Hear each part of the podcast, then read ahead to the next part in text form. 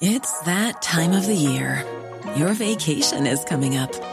You can already hear the beach waves, feel the warm breeze, relax, and think about work.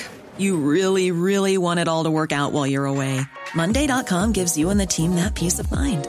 When all work is on one platform and everyone's in sync, things just flow wherever you are. Tap the banner to go to Monday.com.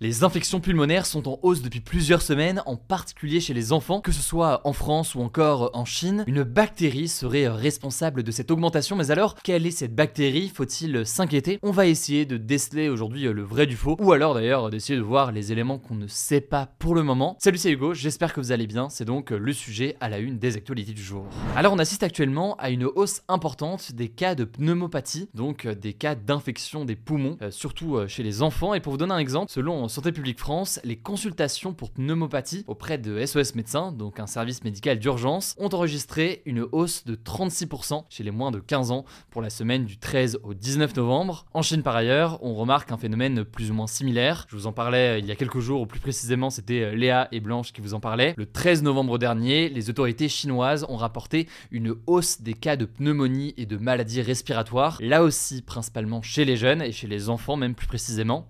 Les journalistes sur place décrivent des hôpitaux débordés avec une arrivée très importante d'enfants touchés par ces maladies, avec donc euh, des hôpitaux qui se retrouvent en grande difficulté. Et face à cela, très rapidement, l'Organisation mondiale de la santé a demandé à avoir plus d'informations sur cette hausse des cas en Chine. Elle a par ailleurs appelé euh, la population à respecter les gestes barrières. Il faut savoir pour avoir euh, tout le contexte que l'OMS avait été vivement critiquée pour un manque de réactivité lors des premiers cas de Covid en Chine à l'époque. Ça peut donc expliquer aujourd'hui cette volonté d'avoir des informations assez euh, rapidement pour éviter cette nouvelle critique et pouvoir déceler d'éventuels problèmes plus importants. Alors cette hausse des cas d'infection pulmonaire, que ce soit en France ou alors euh, en Chine, elle peut s'expliquer éventuellement par une question euh, de saison. Cette bactérie fait donc son retour depuis quelques mois, la mycoplasme pneumoniae, j'ai trouvé différentes prononciations, donc j'essaie de le formuler du mieux que je peux, mais c'est donc une bactérie qui se transmet généralement d'une personne à une autre par des gouttelettes émises par une personne infectée quand elle tousse ou quand elle éternue par exemple. Ça peut aussi potentiellement se transmettre par contact direct.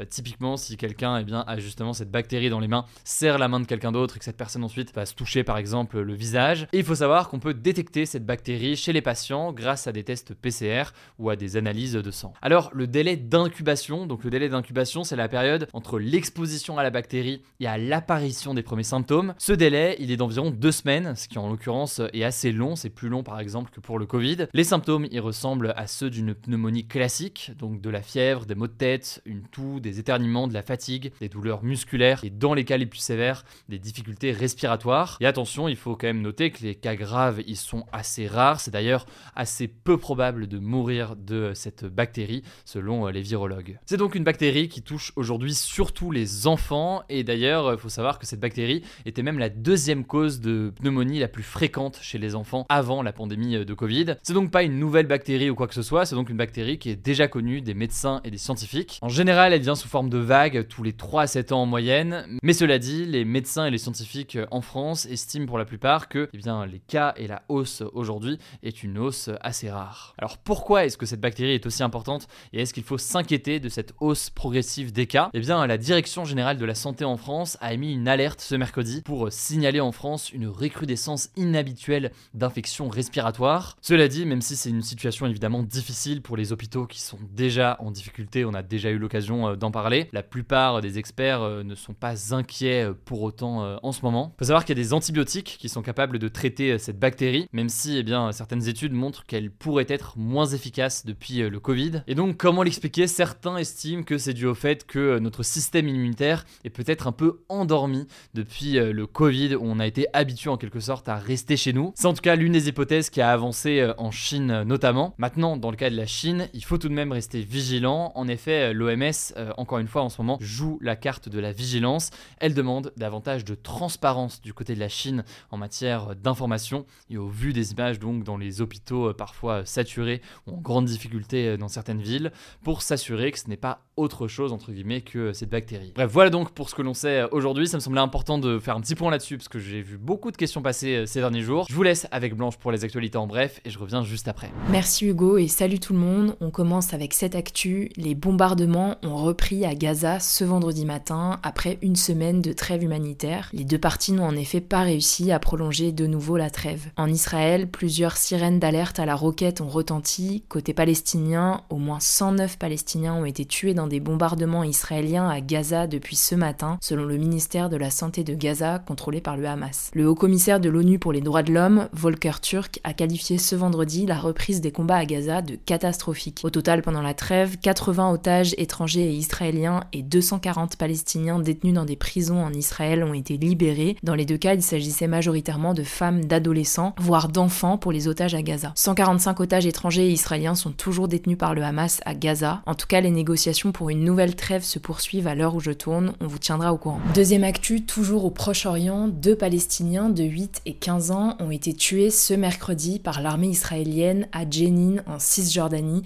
un territoire palestinien occupé selon le ministère de la Santé palestinien. De son côté, l'armée israélienne a bien revendiqué les tirs et les a justifiés en assurant que les deux suspects avaient, je cite, lancé des engins explosifs vers les soldats. Une vidéo de la mort des deux jeunes qui vient de caméras de vidéosurveillance a été diffusée sur les réseaux sociaux. On peut voir que l'un des deux, celui de 15 ans, tient effectivement quelque chose dans sa main, mais qui est trop petit pour être une grenade ou un cocktail molotov. Cependant, rien ne montre que l'enfant de 8 ans tenait effectivement un explosif selon le média Check News. A noter que selon le Croissant Rouge palestinien interrogé par l'AFP, la zone dans laquelle ces enfants ont été tués est, je cite, théoriquement interdite à l'armée israélienne car sous contrôle de la seule autorité palestinienne. Ces deux morts interviennent alors que de nombreux combats ont lieu en Cisjordanie et qu'un camp de réfugiés de Jenin a été pris d'assaut par les forces israéliennes qui recherchent des militants du Hamas et du djihad islamique. Troisième actu, au premier jour de la COP28 à Dubaï, cette grande conférence internationale sur le climat, un fonds destiné à financer les pertes et dommages climatiques des pays les plus pauvres a été adopté. Ces dégâts, ça peut être par exemple la montée du niveau de la mer, les inondations, les sécheresses ou encore les cyclones. Il faut savoir que ce fonds avait été approuvé sur le principe l'année dernière à la COP27 en Égypte, mais ses contours n'avaient pas encore été vraiment définis.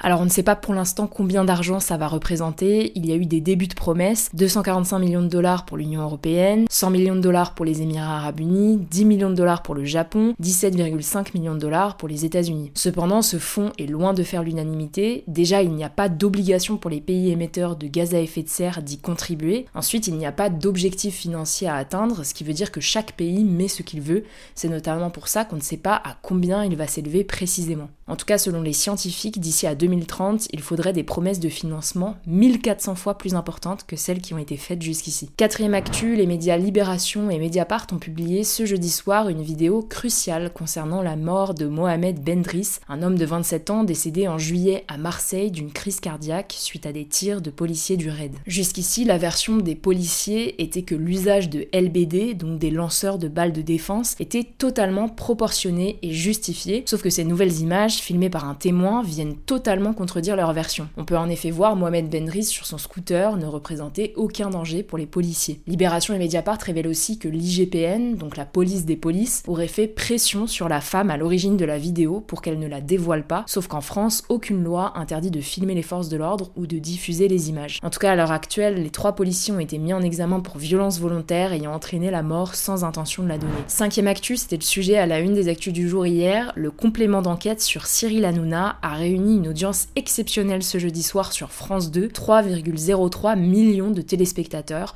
un record pour l'émission. Pour vous donner une idée, ça signifie que 32,9% des personnes qui regardaient la télévision hier ont choisi de regarder l'émission. Ce chiffre monte même à 52,2% pour les 15-34 ans. Alors de son côté, Cyril Hanouna a réagi sur X déclarant, je cite, Voilà la seule chose qu'on retiendra de cette enquête merguez en parlant des audiences. Sixième actu, la Cour suprême de Russie, qui est la plus haute autorité judiciaire du pays, a décidé de bannir pour extrémisme ce jeudi ce qu'elle estime être le mouvement international LGBT. Cette décision fait suite à une requête qui avait été déposée il y a quelques semaines par le ministère de la Justice russe. Concrètement, ça va permettre au gouvernement d'ouvrir la voie à des poursuites judiciaires et des peines de prison contre les personnes homosexuelles et les militants qui défendent leurs droits en Russie. En effet, dans la loi russe, une condamnation pour activité extrémiste peut être punie de 12 ans de prison et une amende pouvant aller jusqu'à 800 000 roubles, l'équivalent de 8 000 euros. Avec cette nouvelle restriction des minorités sexuelles, les défenseurs des droits humains estiment qu'il pourrait y avoir une nouvelle vague d'émigration. Enfin, dernière actu, le Népal, un pays d'Asie situé entre l'Inde et le Tibet, a reconnu pour la première fois le mariage d'un couple LGBT+.